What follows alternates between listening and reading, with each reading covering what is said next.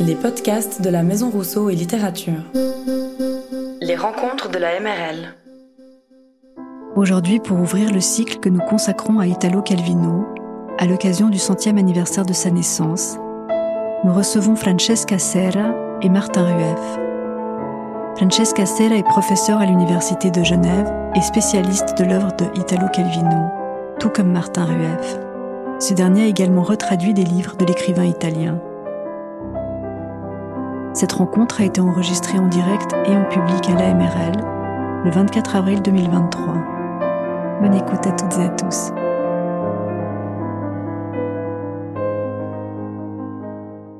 Merci Eva Cousido, merci à toutes et à tous d'être là aujourd'hui et merci surtout à la Maison Rousseau Littérature qui a organisé ces cycles de rencontres avec nous et surtout notamment sa directrice Donatella Bernardi qui s'est vraiment très impliquée dans ces projets. Et donc l'idée est effectivement de, comment dire, de profiter du centenaire. Donc en Italie, il y a plein effectivement d'événements, d'initiatives autour euh, à ces centenaires, qui sont les centenaires, vous savez, sont toujours euh, comment dire, un peu des occasions euh, mauvaises, mais aussi belles pour, pour relire quelque chose, pour revenir sur certains œuvres, auteurs. Donc on avait pensé comme moi, quand même, je suis spécialiste effectivement de l'œuvre des Calvin. J'ai eu la chance, quand je suis arrivé à Genève, de me rencontrer, de travailler avec euh, un collègue euh, exceptionnel et un ami comme Martin Rueff, qui, lui aussi, outre à, connaître très très bien même toute la littérature italienne, mais en particulier, il connaît très bien l'œuvre des Calvino et il est le traducteur chez Gallimard de cette œuvre. Donc, vous voyez qu'ensemble, quand même, on avait envie de célébrer cet écrivain. Et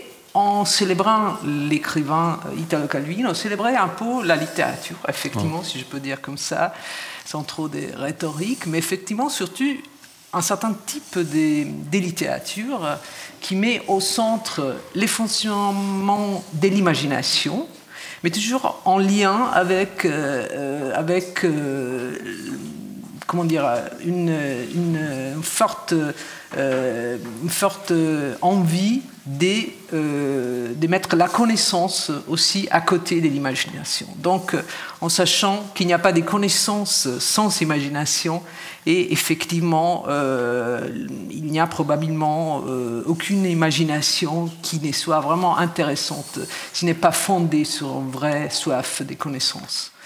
Donc Calvino, dans ses points de vue, est vraiment, je pense, euh, euh, l'un des majeurs écrivains qui a essayé de mettre ensemble ces choses. Donc, comme Eva Cosido vient de dire, on a choisi, Martin surtout, a proposé d'organiser nos rencontres euh, sous les chemins des leçons américaines. Les leçons américaines sont un livre qui est euh, sorti euh, après la mort de Calvino. C'était les derniers livres sur lesquels il était en train de travailler quand il est mort de manière assez euh, comment dire, rapide et pas. oui, euh, en 1985. Donc les leçons américaines euh, sont publiées en 1988 et Calvino était déjà évidemment un auteur très très célèbre, mais c'est vrai que les leçons américaines ont contribué de manière encore plus forte à sa connaissance et à sa célébrité. Euh, vous avez compris qu'on ne va pas suivre dans, ces cycles l'ordre de, l'indice des leçons américaines, mais euh, on va un peu comment dire, mélanger les choses et on part de la multiplicité. On a choisi de partir euh, d'ici hum, comme une porte d'entrée dans l'œuvre de Calvin, parce que justement, euh, on veut souligner qu'il s'agit d'un auteur euh, qui euh, a toujours essayé d'échanger, pas seulement les types des styles d'écriture, euh, des livres qu'il voulait proposer au public de son temps, mais aussi soi-même, son profil, c'est-à-dire elle a toujours essayé d'échapper à une définition. Donc euh, ça c'est très intéressant, c'est assez un, peu difficile pour le comment dire pour les saisir, pour essayer un peu de, comprendre quel type d'écrivain il voulait être, mais je pense que ça c'est aussi comment dire une, une capacité qu'il y a eu de se renouveler chaque fois. Et donc encore, nous sommes en train de découvrir d'autres Calvino d'une certaine façon. Et les traductions aussi, je dois dire, des Martin, euh, parce que les, livres de Calvino étaient déjà évidemment en français tout tous traduits. Donc il n'y avait pas besoin vraiment d'une, nouvelle traduction, mais en fait, euh, comme vous savez, les traductions ont la tendance, mais Martin va lui, le dire mieux que moi, euh, un peu à vieillir avec les temps, mais surtout parce qu'on avait envie probablement de lire aussi en France un, un autre Calvino encore. Donc euh, la multiplicité, c'est, vraiment aussi dans la définition de, de cet auteur. Euh, Qu'est-ce que je voulais vous dire pour euh, euh, on va on va démultiplier donc euh, Calvin, on a dit comme ça, non? Démultiplier Calvin à plusieurs niveaux. Donc à un niveau euh, littéraire évidemment, linguistique, historique, critique. Donc on va suivre un peu euh, cette, cette schéma et on part avec une, une démultiplication interne à l'œuvre, si on peut dire comme ça. Je vous dis effectivement que Calvin a écrit des livres très différents les uns des autres. Et surtout, il y a des périodes, des décennies, évidemment, de sa carrière euh, littéraire comme intellectuelle qui, peut-être, c'est intéressant de partir de là pour faire un peu un panorama. Martin, on, commence comme ça. Hein? D'accord. Euh... il ne pouvait pas dire non, hein, parce que Et j'ai été cédé la parole pour commencer justement les débuts de la, carrière, si tu veux nous dire quelque chose sur les années 40, par exemple, mmh. parce que Calvino né, vous avez compris, en 1923. Donc il commence sa carrière euh, dans les années 40. Oui, j'insiste, euh, je vais évidemment répondre à ton invitation, mais j'insiste sur le point euh, de la multiplicité en me disant, en t'écoutant, que en fait c'était aussi un point qui nous convenait bien à tous les deux. Euh, personnellement, même cette question de la multiplicité. Euh, Calvino, c'est un, écrivain qui est obsédé par l'idée des bons commencements. Il veut toujours bien commencer. Et c'est quelqu'un qui n'arrête pas de recommencer, en fait. Et cette, cette, pression qu'il y a dans son œuvre, elle le rend très, euh, très excitant à suivre, en fait. Et on est, en effet, avec Francesca, on s'était dit que peut-être rappeler que il, avait lui-même, et d'ailleurs vous savez qu'il était passionné par Ovid et la question de la métamorphose, il avait lui-même connu plusieurs peaux d'une certaine manière, et sa biographie l'atteste. Il naît en 23, il naît en Amérique du Sud pour des raisons familiales sur lesquelles on ne va pas s'étendre, mais qui ne sont pas sans intérêt. Euh, il passe sa jeunesse euh, en Ligurie, qui est une terre qui l'a beaucoup marqué, pas simplement par les paysages et le type de vie qu'il y menait, mais aussi parce que c'est la terre de son poète préféré, Montale. Donc c'est vraiment, il a une, très forte impression euh, par ce poète. Et puis euh, il va faire ses études euh, à Turin dans les années 40, et c'est à ce moment-là, en effet, qu'il va, va devenir l'écrivain qu'il est. il y a sans doute un événement majeur pour lui, on, en parlait tous les deux, hein, c'est, c'est l'entrée en guerre. Et sa correspondance l'atteste, euh, sa, propre participation à la guerre, et ça, il, est devenu partisan, résistant, et cet euh, euh, engagement personnel, en fait, c'est à la fois un engagement éthique et politique, et littéraire. Il avait commencé hein, déjà à écrire des textes, notamment dans les années 40, dans la correspondance que, j'ai traduite, on, voit que il, tente beaucoup hein, de, de, petits récits, mais aussi de pièces de théâtre. Et en fait, ce qui, ce qui va vraiment lui donner son caractère d'écrivain et qui va donner naissance à son premier roman et aussi à son premier recueil de nouvelles, hein, c'est l'expérience partisane. Hein, c'est-à-dire Le Corbeau vient le dernier et Le Sentier des, nids d'araignées, euh, qui sont ses, deux premières œuvres. Et la première période de Calvino, hein, c'est vraiment la première période littéraire, pas la période vécue. La première période de Calvino, c'est la période qui va vraiment, on peut dire, de la publication de ses premiers livres, en tout cas de 45 à la sortie du, Parti communiste en 56. Hein, ça, c'est sa première période d'écrivain. Et elle est dominée, en fait, par euh, un lieu, Turin, une figure, Pavese, et une communauté, la communauté Einaudi. En fait, euh, Calvino, c'est un peu la, c'est un peu la, figure même hein, des, Moi, j'y suis venu d'ailleurs. Hein, bah, Francesca disait que je m'étais intéressé. J'y suis venu par Pavese, hein, parce que je m'étais occupé des traductions de Pavese.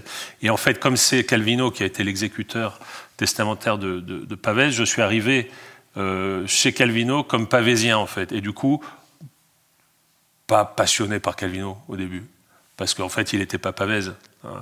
Euh, et, alors, ce qui, est, extraordinaire, ce qui est vraiment extraordinaire, c'est que entre 45 et 50, euh, Calvino le rappelle tout le temps, chaque fois qu'il écrivait un texte, chaque fois qu'il écrivait une nouvelle, chaque fois qu'il avait une idée, il allait chez Pavès lui soumettre. Et Pavès euh, le, le, conseillait, et ça a vraiment été son espèce, la bonne fée, si vous voulez, qui s'est penchée sur les, fonds baptismaux de cette nouvelle naissance à la littérature. Entre 45 et 56, Calvino répond à deux impératifs. Il le dit euh, dans plusieurs entretiens, il le dit aussi dans sa correspondance. L'engagement politique, puisqu'il a été euh, très engagé euh, dans le Parti communiste italien, où il a eu des fonctions importantes, hein, surtout liées à l'expression, hein, à la propagande, et l'écrivain. Et ces deux lieux, ces deux, pieds, si j'ose dire, ces deux jambes, hein, elles sont unies par, un, par une même euh, un même engagement dont Einaudi est vraiment, si vous voulez, le cadre. Hein, il faudrait euh, parler longuement de ce que ça voulait dire Einaudi dans les années. C'est la construction de la culture, euh, antifasciste. Il avait un très grand respect pour ses, aînés, il était très estimé par ses collaborateurs, d'ailleurs il est assez vite engagé par, par Einaudi lui-même dans, la maison, et c'est un homme qui écrit énormément. Hein, entre, on calcule qu'entre la fin, entre 45 et 56, il a écrit plus de 4000 pages hein, de récits, de, nouvelles, etc. Et euh, son grand espoir, qui est un espoir euh, qui en fait l'espoir des Lumières, hein, euh, c'est-à-dire l'émancipation par le savoir et la collectivisation du savoir, va s'effondrer en 56 avec, avec les événements de Budapest. Et sort, du, il sort du Parti communiste avec une lettre absolument merveilleuse, dont il avait demandé au parti qu'elle ne fût pas publiée et qu'elle restât entre, le, entre les, si vous voulez, qu'il n'y ait pas de scandale Calvino, parce qu'il ne voulait pas du tout faire mal au parti. Et qu'a fait le parti, évidemment? Première page de tous les grands journaux, donc scandale Calvino, donc évidemment, il était conforté dans l'idée qu'il avait bien fait de, partir. Ça, c'est sa première phase. On, est, on l'achève en 56, et il a donc, euh, ben, il a l'âge du Christ, il a 33 ans. Le Christ a eu plusieurs âges, mais enfin, disons, il a l'âge du Christ quand il est mort.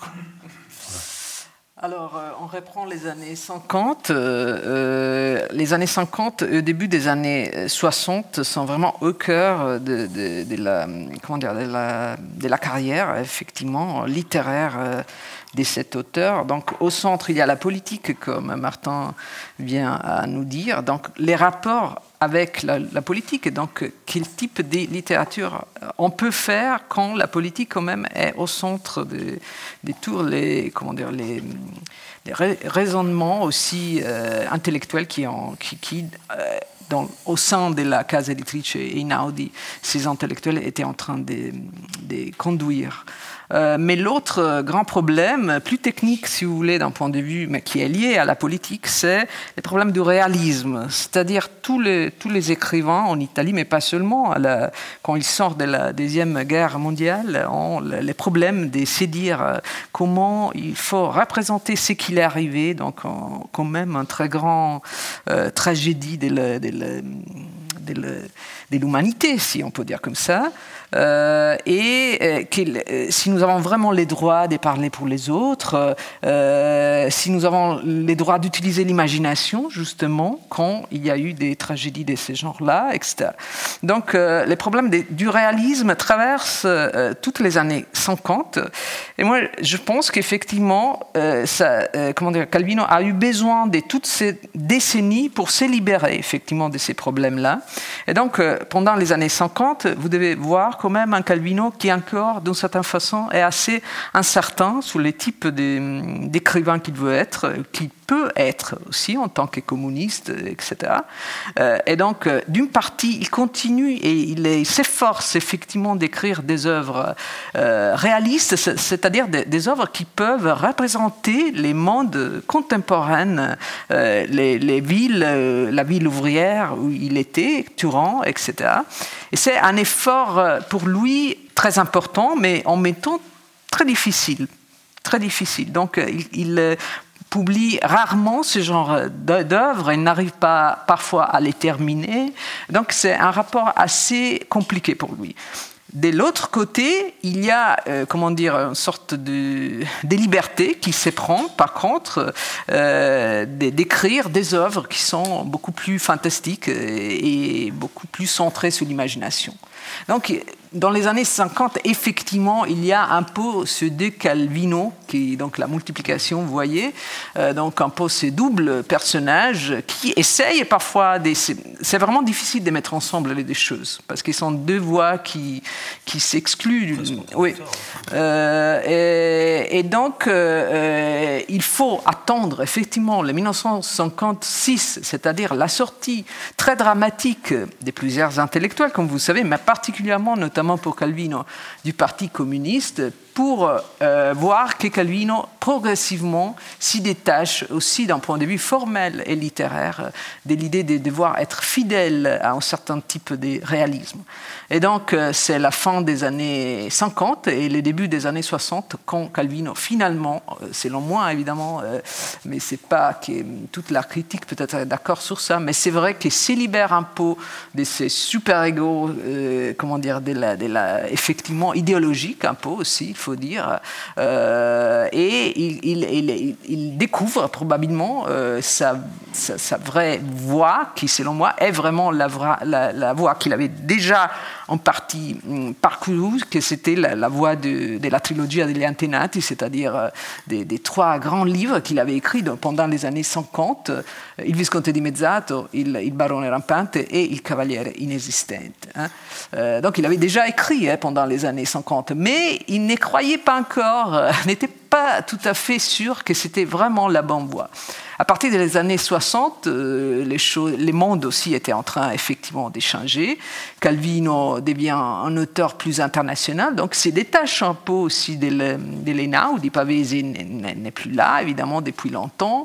Ça change beaucoup de choses. La science commence à être quelque chose qui aussi dans la culture euh, prend une place très importante dans les publications d'Enaudi, etc. Et donc Calvino commence à se définir d'une manière un peu différente et il commence à inventer des types de, des récits complètement nouveaux qui sont les cosmicomiques, c'est-à-dire euh, un livre qui sort en 1965 et puis qui, qui, marque toutes les années 60. Euh, donc une invention où il y a la science, où il y a l'imagination, où il y a les métaphores, où il y a les, images scientifiques, etc. Et, il y a surtout une, une, langue et une capacité de faire parler un personnage qui n'existe pas, qui, on ne sait pas qu'est-ce qui, qui, est, etc. Absolument exceptionnel. Et donc Calvino commence à ces points-là à être vraiment un, écrivain tout à fait original qui euh, construit une œuvre euh, qui, est très peu italien de certaine façon et qui commence à être apprécié aussi beaucoup à, l'extérieur. Je te laisse la parole pour Martin, arriver à la fin du parcours. D'accord. oui, je, suis tout à fait d'accord avec ce que tu dis et tu le dis avec éloquence et compétence. Hein, le fait que ce soit un écrivain qui soit cherché. Et tu as beaucoup insisté, à mon avis, euh, on n'insiste jamais assez sur le, fantôme de Pavès. C'est vrai qu'il était tellement impressionné par Pavès qu'en fait, après, il voulait, euh, ne pouvant pas être lui, ben, il, a, cherché à être soi-même. Et c'est en effet ce filon que tu as, bien, que tu as bien rappelé un événement important biographique, mais qui correspond aussi à un, virage dans l'œuvre et qui va nous introduire à la dernière période, c'est 67, c'est l'installation à Paris, puisque Calvino va vivre à Paris de 1967 à 1980 pendant 13 ans, et quand il rentre à Rome, il lui reste plus que 5 ans à vivre en fait. Et le Calvino euh, de Paris, c'est plus du tout le Calvino de Turin, en effet. Alors les, raisons pour lesquelles il est parti à Paris sont, assez compliquées. Il y en a une qui est, euh, qui est, il, y a une raison économique, il y a son mariage, hein, il, il, avait, il était marié depuis 65 et euh, depuis 62 pardon. et il a il est parti avec sa femme qui euh, aimait beaucoup Paris qui avait vécu à Paris qui était euh, une sud-américaine mais qui disait qu'elle voulait vivre à Paris et donc il l'a suivi et là ils ont eu leur leur fille donc évidemment il y a des raisons privées mais je crois qu'il y a aussi des raisons j'allais dire plus profondes mais si je dis qu'il y a plus profond que le privé vous n'allez pas être content mais enfin bon des raisons qui sont en effet plus profondes puisqu'elles sont liées à son à sa position énonciative d'écrivain je crois qu'en fait, il était assez mal à l'aise dans la position que lui renvoyaient les médias et le, monde littéraire italien. Il avait besoin de souffler, en fait. Et il part à Paris aussi pour ne plus être aussi sollicité qu'il l'avait été jusque-là. Et de fait, hein, on voit bien Francesca à la fois dans les, dans les correspondances et dans les, entretiens, on lui demande, si vous voulez, il est, il, est, il est tellement aimé et tellement respecté qu'on lui demande toutes les cinq minutes des choses de faire des textes pour des catalogues, des préfaces, des introductions. Et donc il étouffe et il a, il a besoin de, respirer. Et donc quand il arrive à Paris en 67, il arrive dans un très très bon moment évidemment, puisque Paris en 67, c'est l'explosion euh, des sciences humaines, du structuralisme, de la philosophie, euh, euh, qu'on appelle maintenant... comment on dit la French Theory, là, donc Foucault, Derrida, Deleuze, etc. Et il va, il va c'est aussi, c'est vrai, c'est aussi la, Paris de Sartre, mais en fait c'est quelqu'un dont il s'est tenu assez éloigné, Sartre. D'ailleurs Sartre n'aimait pas Calvino. Euh, ça, en dit aussi, ça dit long sur Sartre.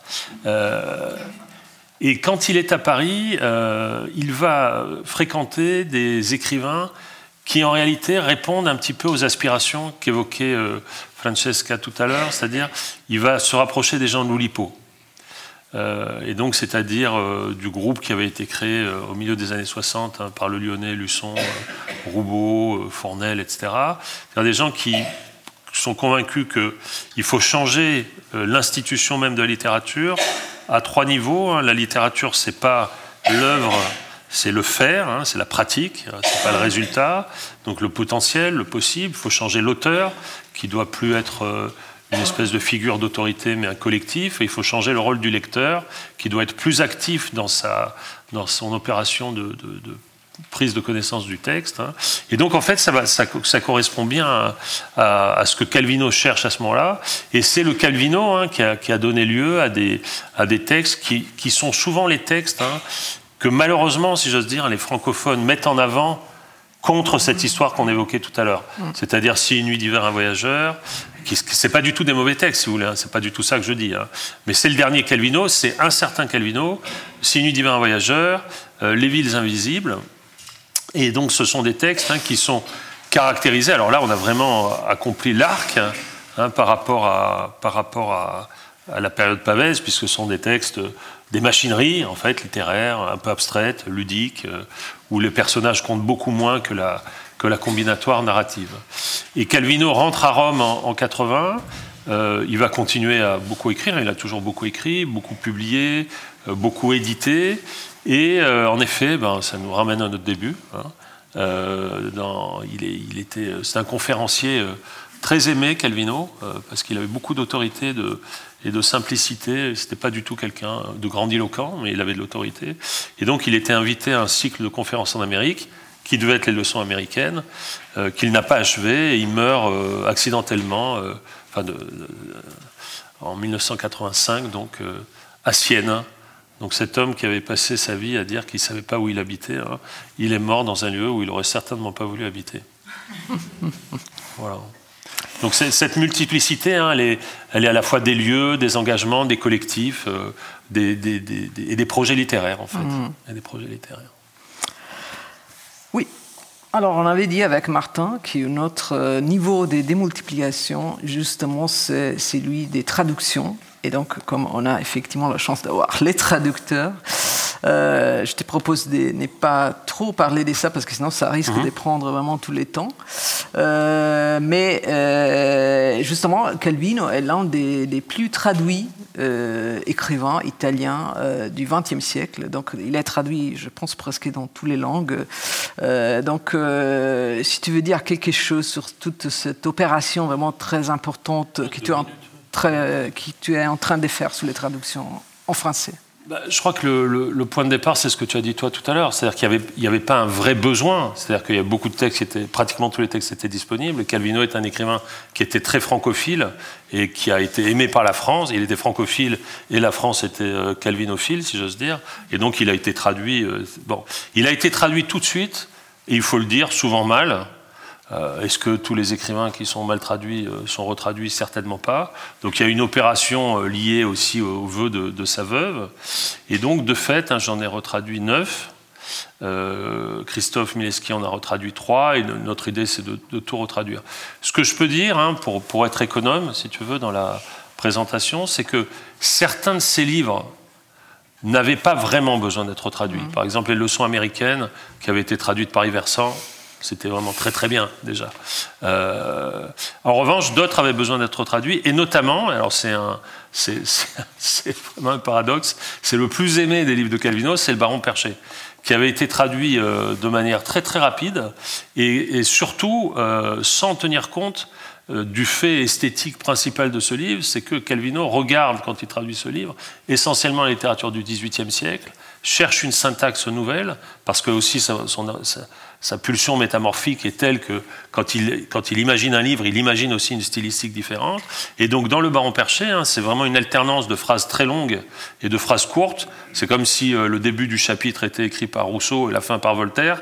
Donc si vous voulez, il y a des, un, peu comme on conduit, hein, et ça c'est vrai que c'est une bonne métaphore pour Calvino, hein. c'est quelqu'un qui, qui, sait bien changer de vitesse.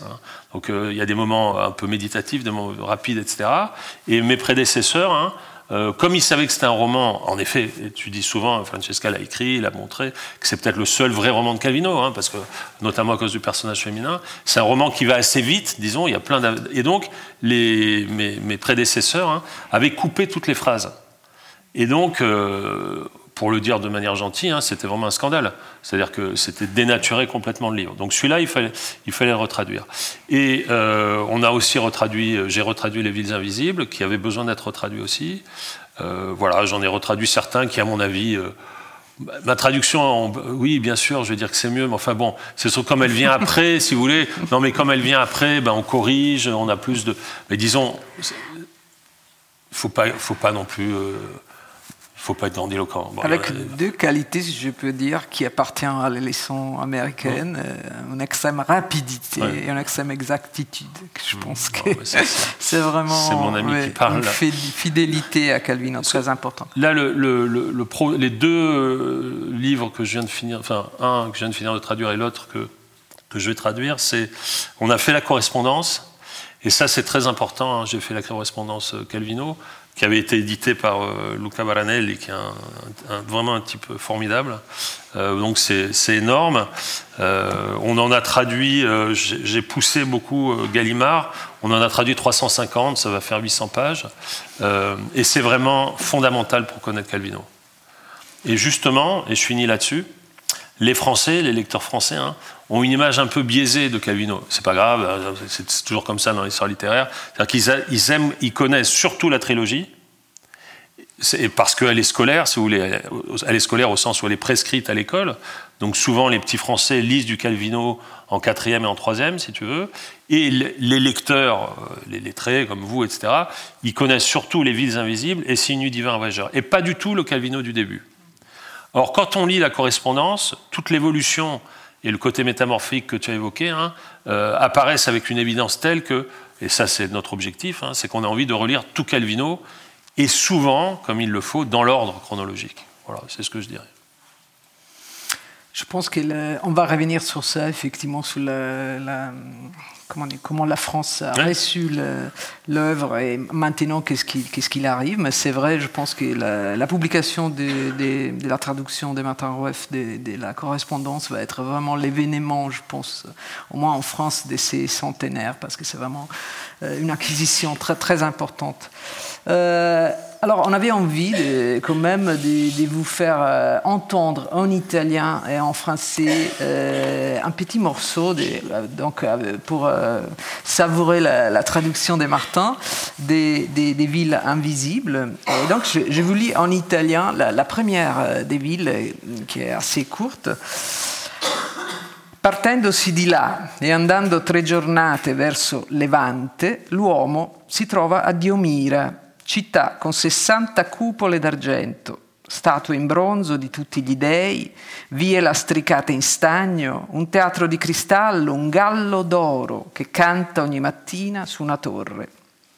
Tutte queste bellezze il viaggiatore già conosce per averle viste anche in altre città. Ma la proprietà di questa è che chi vi arriva una sera di settembre, quando le giornate si accorciano e le lampade multicolori si accendono tutte insieme sulle porte delle friggitorie e da una terrazza una voce di donna grida Uh!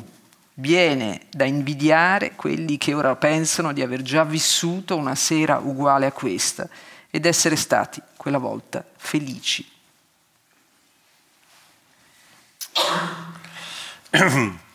S'il part de là et qu'il voyage trois journées vers le Levant, l'homme se retrouve à Diomira, ville aux soixante coupoles d'argent, aux statues de bronze de tous les dieux, aux rues pavées d'étain, au théâtre de cristal, aux coqs d'or qui chantent chaque matin du haut d'une tour. Toutes ces beautés, le voyageur les connaît déjà parce qu'il les a vues aussi dans d'autres villes. Mais ce qui est propre à celle-ci, c'est que celui qui arrive un soir de septembre, quand les journées raccourcissent, et que les lampes multicolores s'allument toutes d'un coup aux portes des friteries, et qu'une femme depuis une terrasse hurle Où? Il se met à envier ceux qui pensent avoir déjà vécu une soirée identique à celle-là et d'avoir été heureux cette fois-ci. On peut peut-être applaudir Martin.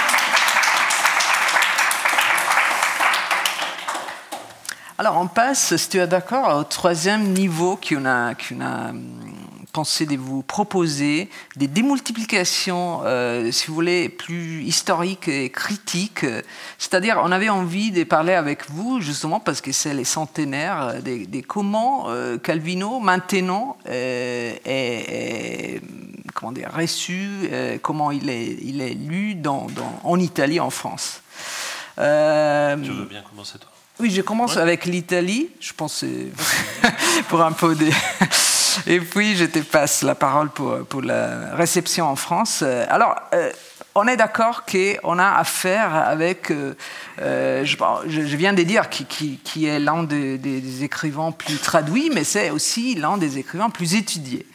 Donc effectivement, il a, comment dire, il a plein, plein des, livres, des essais. Il est, très, très, très bien étudié en France aussi. Euh, dans les États-Unis, il est très aimé dans les universités américaines. Donc il a plein de personnes qui, pendant ces décennies, euh, ont continué à explorer, à analyser l'œuvre.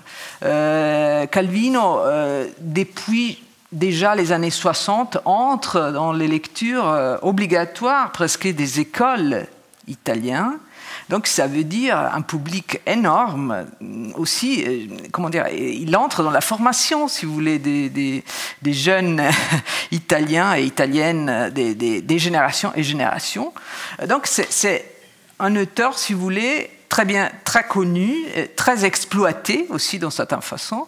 Et moi, personnellement, euh, je suis assez contente euh, et, et, je constate dans ces centenaires que quand même finalement, euh, pour une série de raisons que peut-être c'est difficile maintenant de, de, vous raconter, mais j'ai l'impression que quand même, il est devenu depuis peu euh, euh, il commence, comment dire, à être été un peu trop tout ça. Et donc, comme selon moi, c'est bien qu'il arrive pour certaines œuvres qui sont trop lues, est trop commenté, etc., il commence à être un petit peu inactuel. Donc Calvino a été toujours très actuel, donc, surtout parce qu'il s'est démultiplié d'une certaine façon. Donc chaque époque, d'une certaine façon, peut, trouver son Calvino. Euh, maintenant, euh, alors, euh, je pense qu'il y a, hmm, peut-être toi tu as une autre idée, mais quand même, il y a l'effet aussi qu'il s'agit d'un auteur très rationaliste, effectivement, très célébral, Donc, euh, dans une, époque où ça, franchement, n'est plus une, valeur euh, qui, est très, très appréciée. Donc, par exemple, si on prend la, le couple, comment dire, les stars de, la, narrative du XXe siècle dans la littérature italienne, Pasolini, si vous voulez, et Calvino, maintenant, effectivement, Pasolini a une prise, selon moi, sur les publics et sur les jeunes plus importante. Et Calvino, donc, euh, reste euh, un auteur très célèbre, mais quand même un peu trop parfait, d'une certaine façon, un peu, trop, euh, je répète, un peu trop cérébral, et ça c'est vrai, où les corps, les sexes, l'érotisme n'a presque rien, aucun espace effectivement. C'est un choix, c'est une censure aussi. La littérature s'est construite aussi dans les censures. C'est une originalité aussi. Et c'est un auteur qui, qui, régit complètement l'autobiographisme. Donc euh, il n'y a, a aucune partie effectivement de l'œuvre où c'est possible de trouver des choses euh, de ce genre-là. Donc vous voyez, c'est quelque chose d'exigeant dans cette époque, euh, notre époque. Et donc aussi en Italie, moi j'ai récent, je vous dis qu'il y a beaucoup des, des, événements autour au centenaire, mais j'ai récent qu'on est en train un peu de, comment ça arrive, je répète, dans des œuvres qui sont très étudiées, très analysées, etc.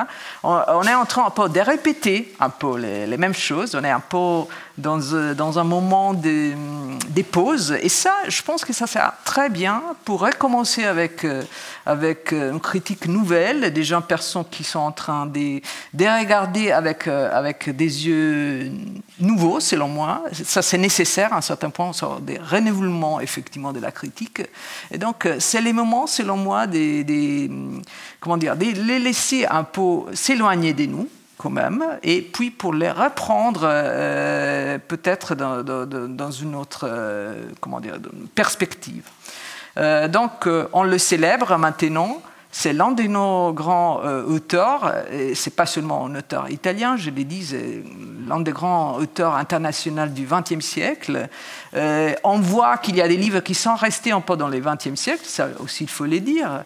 Euh, si on lit divers, un voyageur, un voyageur c'est un livre formidable, mais effectivement un livre très années 70, très mécanique, où on ressent maintenant quelque chose qui peut-être nous parle moins d'une certaine façon Hein. Donc euh, ça, pour moi, c'est un peu la situation, la, chose plus intéressante à dire. Par contre, évidemment, en France, euh, Martin euh, va nous raconter une autre histoire. Donc, qu'est-ce que tu, vois dans cette relation avec la France, qui est une relation, vous avez compris, très, très, très étroite? Oui.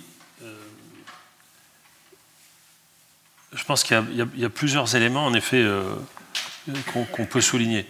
Peut-être le, premier, c'est de, dire que la, réception de Calvino a été tout de suite euh, assez euh, chaleureuse en France. Euh, en réalité, c'est assez drôle parce que c'était pas avec Gallimard que ça se passait. Hein. Il y a même une lettre où il dit à Nathalie Ginsburg Tu te rends compte, ses amis de Gallimard ne se sont jamais intéressés à moi. Donc, bah, Gallimard, il y a un côté un peu disons, voiture balai, c'est-à-dire il rattrape à la fin. Quoi. Euh, donc c'est une relation constante. En revanche, et ça c'est très important, vraiment très important, il y a du travail à faire en France sur Calvino parce que le premier Calvino est, très mal connu, si tu veux. Et il est très mal connu pour des raisons euh, de politique culturelle, à mon avis, assez intéressantes. Comme je l'ai dit, hein, le Calvino aujourd'hui qui, est connu en France, c'est le Calvino de la trilogie, qui est d'ailleurs aussi prescrit à l'école, comme tu le disais. Hein et le, Calvino de la fin, le formaliste, euh, ludique, euh, etc. Mais le Calvino des, débuts et le Calvino engagé, c'est au point, je vais, vous raconter euh, une anecdote qui m'est arrivée sur France Culture vendredi. Je, parlais avec quelqu'un d'important dans la littérature française, je ne vais pas dire son nom, mais il a eu le prix Goncourt et il vient de l'Oulipo, donc c'est assez facile à, voilà. Et on discutait comme ça, et euh, à la radio, il dit euh, oui, euh, ce qui est bien avec Calvino, c'est que, à la différence de tous les auteurs italiens, ça a toujours été un auteur qui détestait la politique. Par exemple, il n'a jamais été communiste. Alors je lui dis, je lui dis Hervé, je suis désolé de te. Hervé. Ah oui, mince. J'ai dit, Hervé, je suis désolé de te décevoir, mais enfin, bon, quand même, etc. etc. En fait, cette ignorance, si tu veux, chez, un homme qui aimait Calvino, hein, il a même dit qu'il était devenu écrivain grâce à Calvino, euh, elle est tout à fait révélatrice. C'est qu'en fait, le Calvino qui existe en France, aujourd'hui, c'est celui des années 60 et celui des années 70, si tu veux. Et donc, de fait, il y a un, retard à rattraper. Alors, deux autres points euh, à souligner. Là, on fait un cahier de Lerne, je fais un cahier de Lerne sur Calvino, et en fait, c'est assez difficile, tu vois, de trouver des universitaires français euh, qui s'intéressent à Calvino. En fait, aujourd'hui, il y a une monographie sur Calvino, qui est la vieille monographie assez intéressante de Philippe Darros, que tu connais, et c'est une monographie à laquelle Calvino avait contribué, donc c'est 82-83.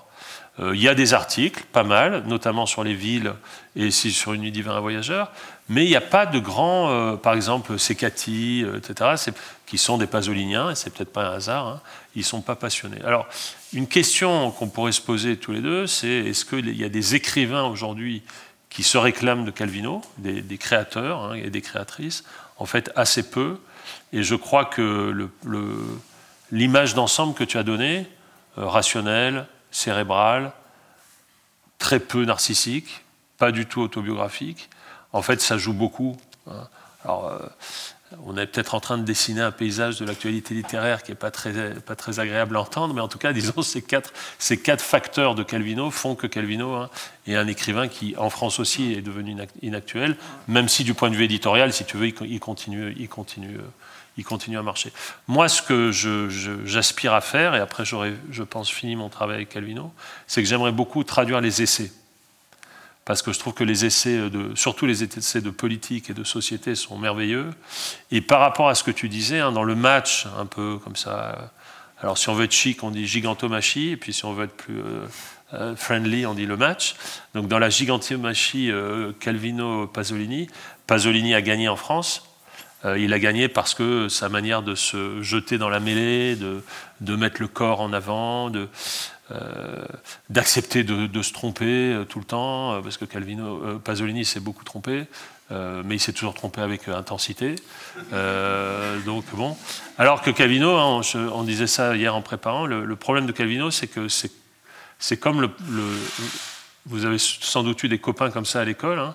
c'est le mec qui, qui, qui se trompe jamais il dit toujours juste. Il n'y a aucun article de Calvino politique, par exemple, où il n'est pas. Euh, et donc, c'est, évidemment, ça peut le rendre insupportable à certains. Euh, mais ça, c'est un Calvino, à mon avis, qui reste à, découvrir et, ça serait utile, je pense, pour, pour la France. Hein.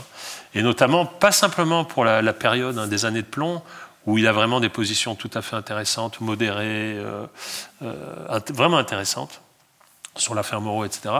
Mais aussi les années 50 et 60, où je trouve que là, les articles sont, sont, bien, et notamment tout, tout ce qu'il écrit autour du, d'un communisme humaniste, euh, du rapport à la science, tout ça, c'est vraiment quelque chose qui, qui me paraît... Euh, voilà.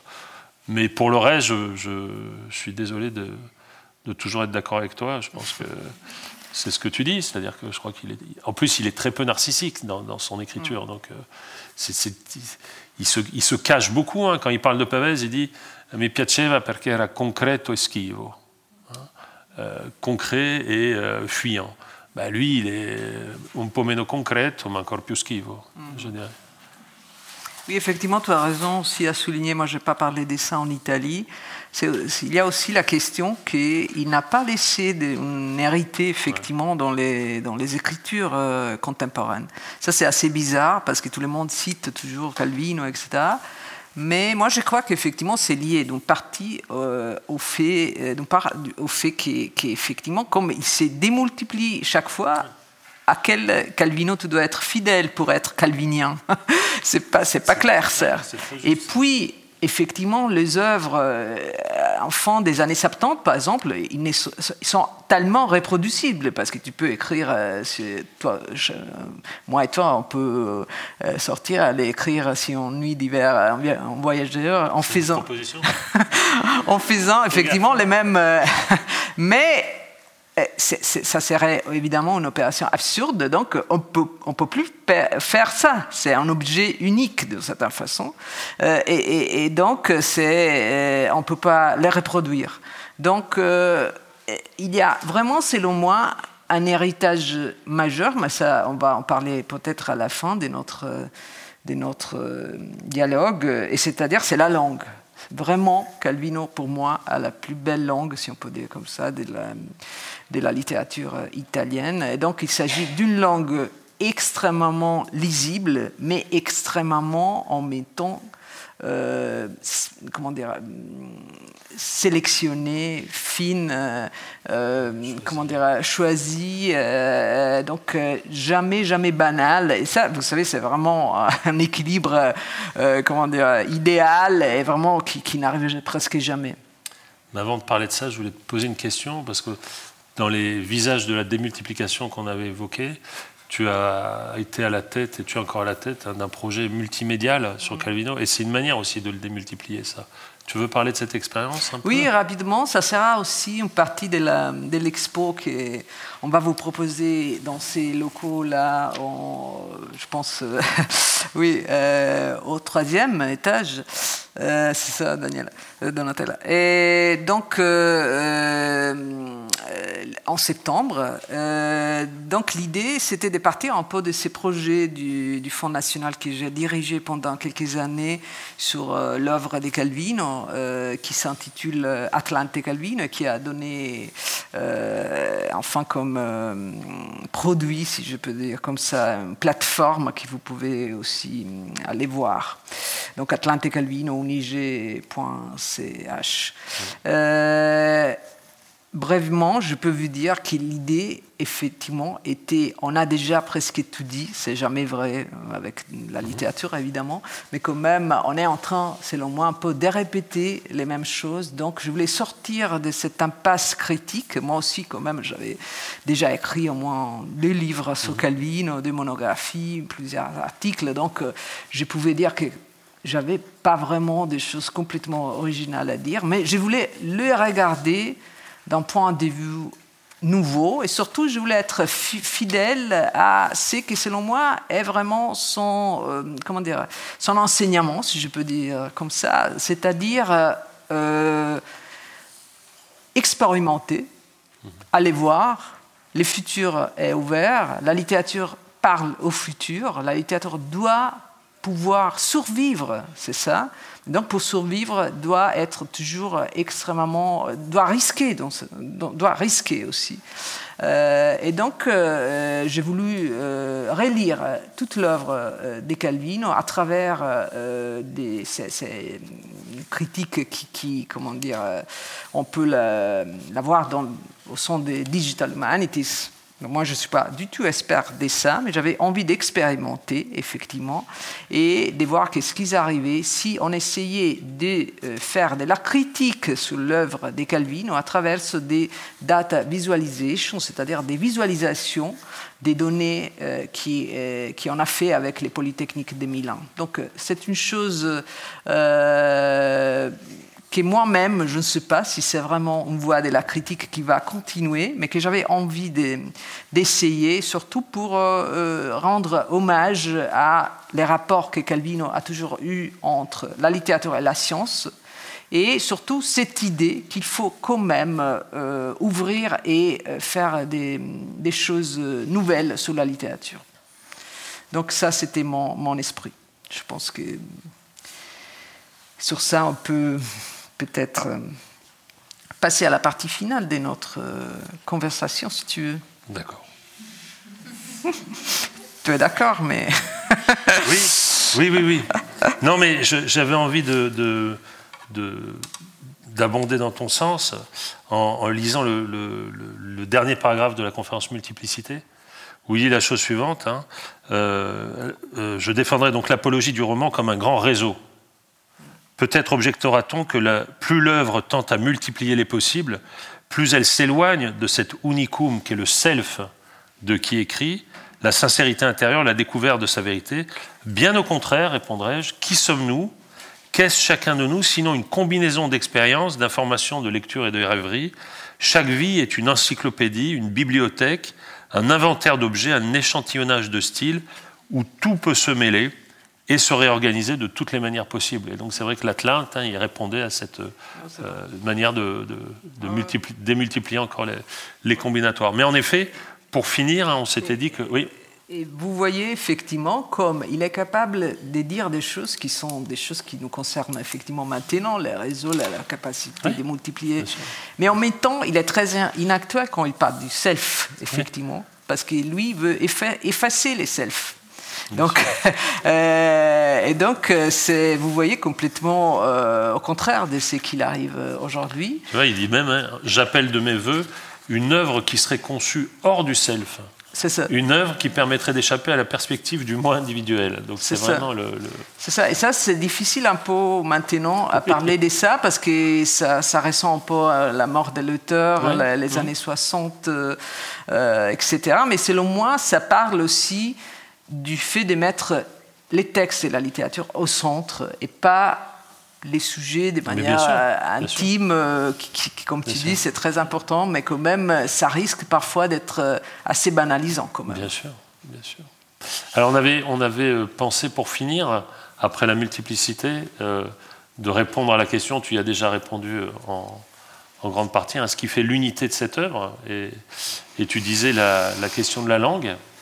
Et on s'était dit, hein, c'est le binôme peut-être langue, exigence de connaissance. Tu veux reprendre un peu sur cette question de la langue, peut-être?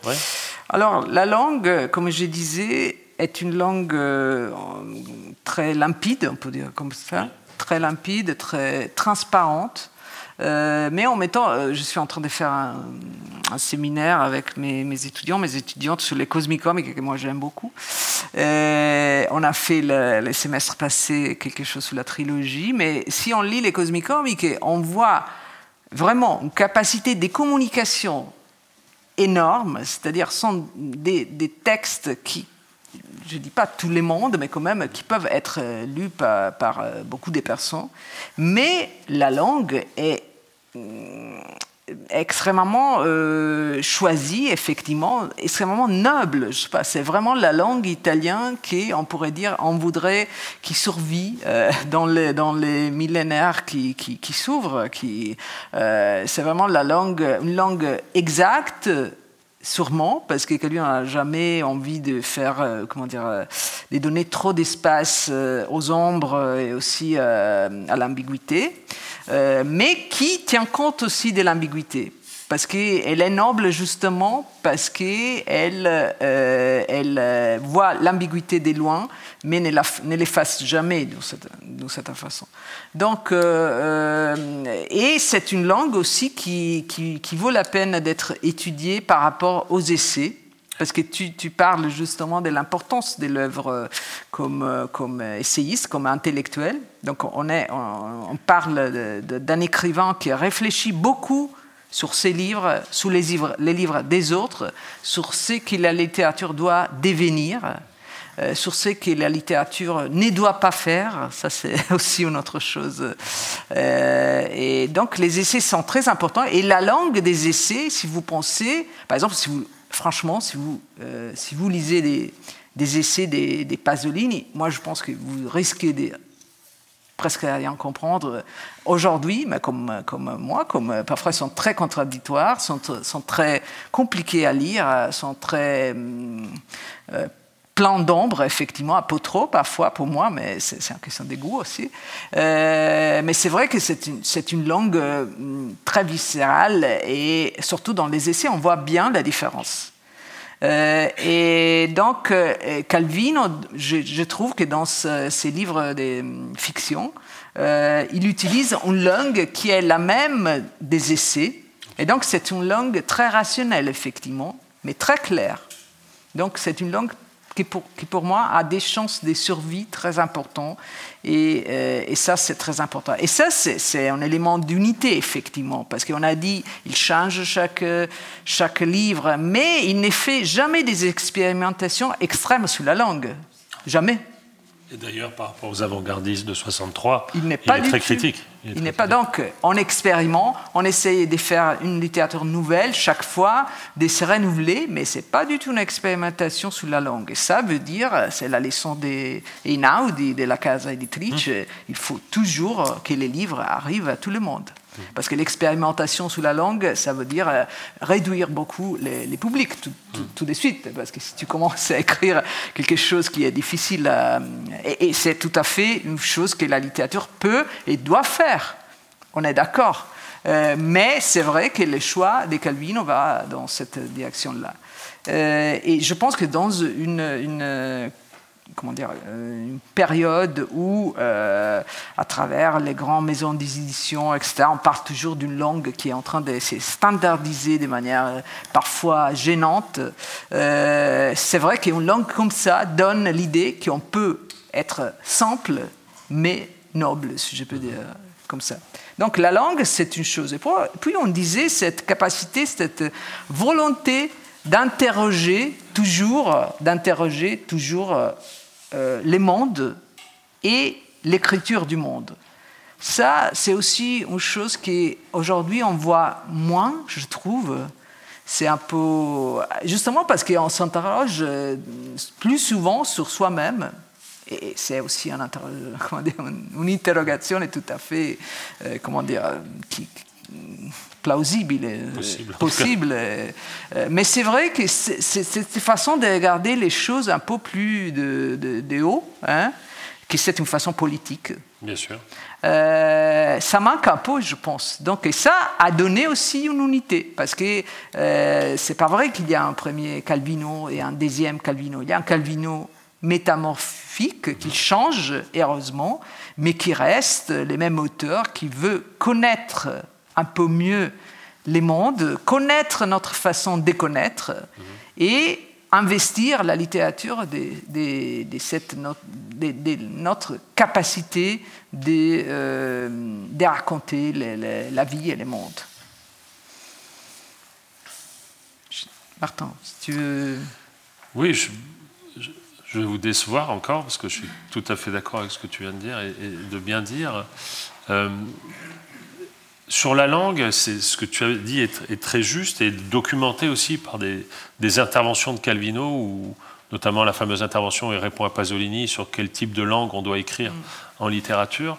Et ça pose en effet un défi aux traducteurs, hein, c'est-à-dire que euh, Calvino, hein, c'est vraiment l'écrivain euh, qui n'autorise pas euh, la petite imprécision mm. ou, la, ou la, tu veux, le vague. C'est vraiment un écrivain qui interdit le vague vous savez que le, français a tendance à, gonfler un peu, notamment pour des raisons syntaxiques, hein, les textes originaux. Et, et, en fait, un des paris, moi je dis, je dis toujours ça, hein, c'est de, rester à peu près au même nombre de signes en français et en italien, parce que ça veut dire qu'on a accepté hein, ce côté un peu rasoir de, de, la précision de, Calvino. Et ce qui est merveilleux, c'est qu'en effet, il réussit à être parfaitement fantaisiste, rêveur, etc., avec une langue euh, qui ne. Exact. Qui, qui, exact, voilà. Et quant à l'impératif de connaissance, c'est un. C'est un ça, l'accompagne jusqu'à la fin, même dans Multiplicité. Hein, tu, tu, rappelais ça hier, tu disais dans Multiplicité, il dit la littérature, c'est une œuvre de, de connaissance. Et c'est vraiment une littérature qui est tournée vers le monde. Hein, et donc, c'est, ça, ça, reste son, son, exigence avec euh, aussi un rapport entre, je trouve, euh, simplicité et profondeur qui est, qui est vraiment une leçon. Hein. Calvino, c'est vraiment. vous connaissez la phrase de, de, Flaubert hein, que, que, Calvino aurait aimé, hein, mais Flaubert dit euh, dans une lettre à, Louis Collet J'aime pas les écrivains qui montrent les muscles sous la chemise. Et ben Calvino, c'est ça, il montre pas les muscles. Il montre pas les muscles parce qu'il n'a pas besoin de ça, en fait. Donc et en ce sens, il est inactuel, classique et, et, c'est vraiment un écrivain euh, qui donne des jouissances de lecture merveilleuses, vraiment merveilleuses. Voilà. Sous la jouissance euh, de la lecture, je pense qu'on peut, on peut terminer. Merci à Francesca Serra, peut-être. Et à Martin.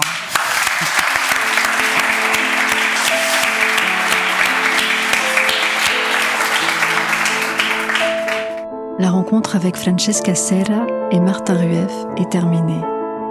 Retrouvez toute notre actualité sur notre site. À bientôt pour de prochaines écoutes.